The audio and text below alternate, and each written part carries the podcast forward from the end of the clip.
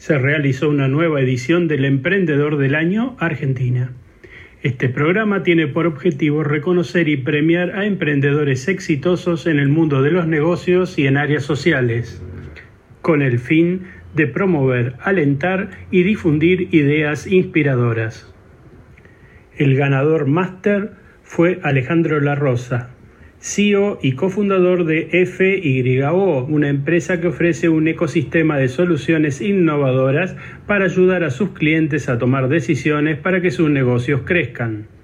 Sus servicios abarcan toda la cadena comercial del agro, comercialización de grano, futuros y opciones, inversiones, financiamiento, acopio, logística, insumos, tecnología en nutrición vegetal y consultoría. La Rosa concursará en junio por el premio a nivel mundial. Este concurso se realizará por primera vez este año en forma virtual. En la categoría emergente, la ganadora fue Agustina Feingers, CEO y cofundadora de Wulux, una empresa que en los últimos años muestra un gran crecimiento internacional con soluciones tecnológicas para empresas en proceso de innovación digital. El premio para la categoría la trayectoria empresarial fue otorgado a Silvia Gold, cofundadora y accionista del grupo Insud, que está focalizado en ciencias de la vida y agronegocios, pero también en información, cultura, naturaleza y diseño.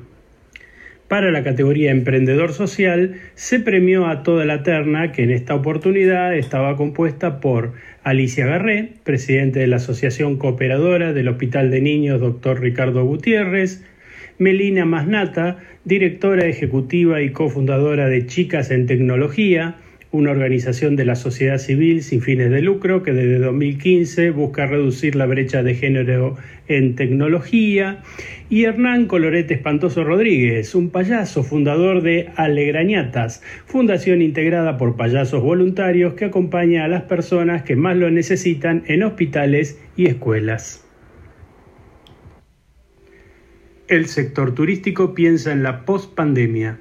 Se acordó que el Instituto de la Calidad Turística Argentina, ICTA, brindará guías de buenas prácticas que permitan al sector turístico volver a funcionar una vez que comience el proceso de apertura. Esta organización la integra el Ministerio de Turismo y Deporte, el Consejo Federal de Turismo y la Cámara Argentina de Turismo y sus asociadas.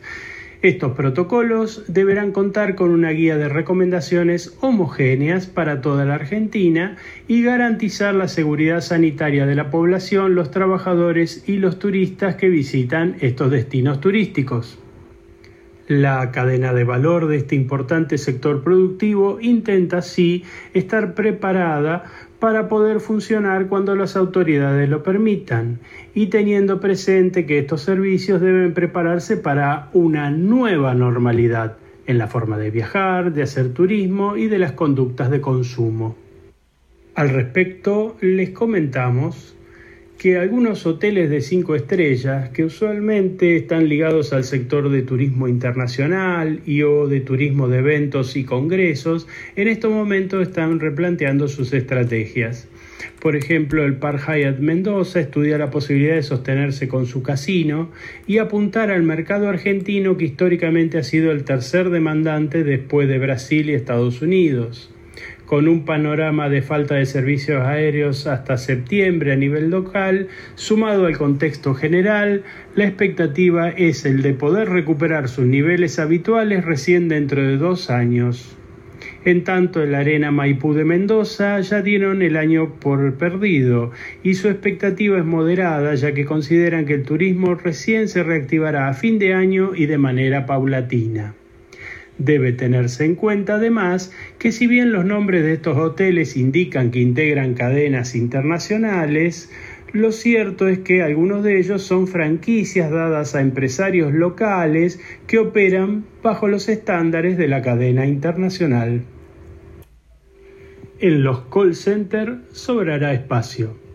Los call centers no estuvieron incluidos en la lista de servicios considerados esenciales. Sin embargo, prestan servicio a otras actividades que sí lo son y que tuvieron una explosión en la demanda, como bancos, salud y telecomunicaciones. Sebastián Albrisi, presidente de la Cámara que los agrupa y CEO de Telemercado, declaró a Infonegocios que de un día para el otro tuvimos que cerrar las puertas y rápidamente iniciar una carrera intensa para poner la mayor cantidad posible de posiciones bajo la modalidad teletrabajo. Alrededor del 70% de las posiciones migraron a esta modalidad. Esta crisis, aseguró, nos dio un terrible empujón, casi una patada que nos posiciona varios años adelante.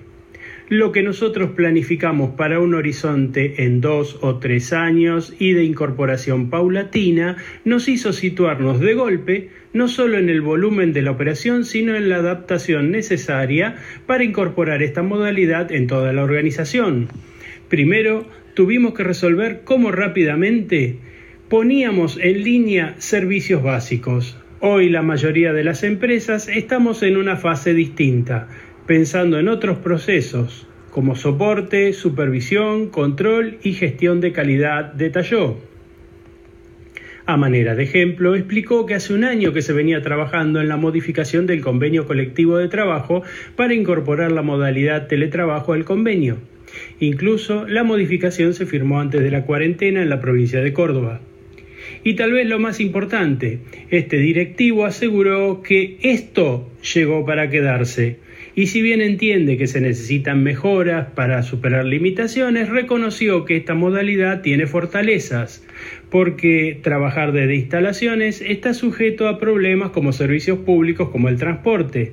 Entonces genera una fortaleza en relación a asegurar la continuidad de los servicios.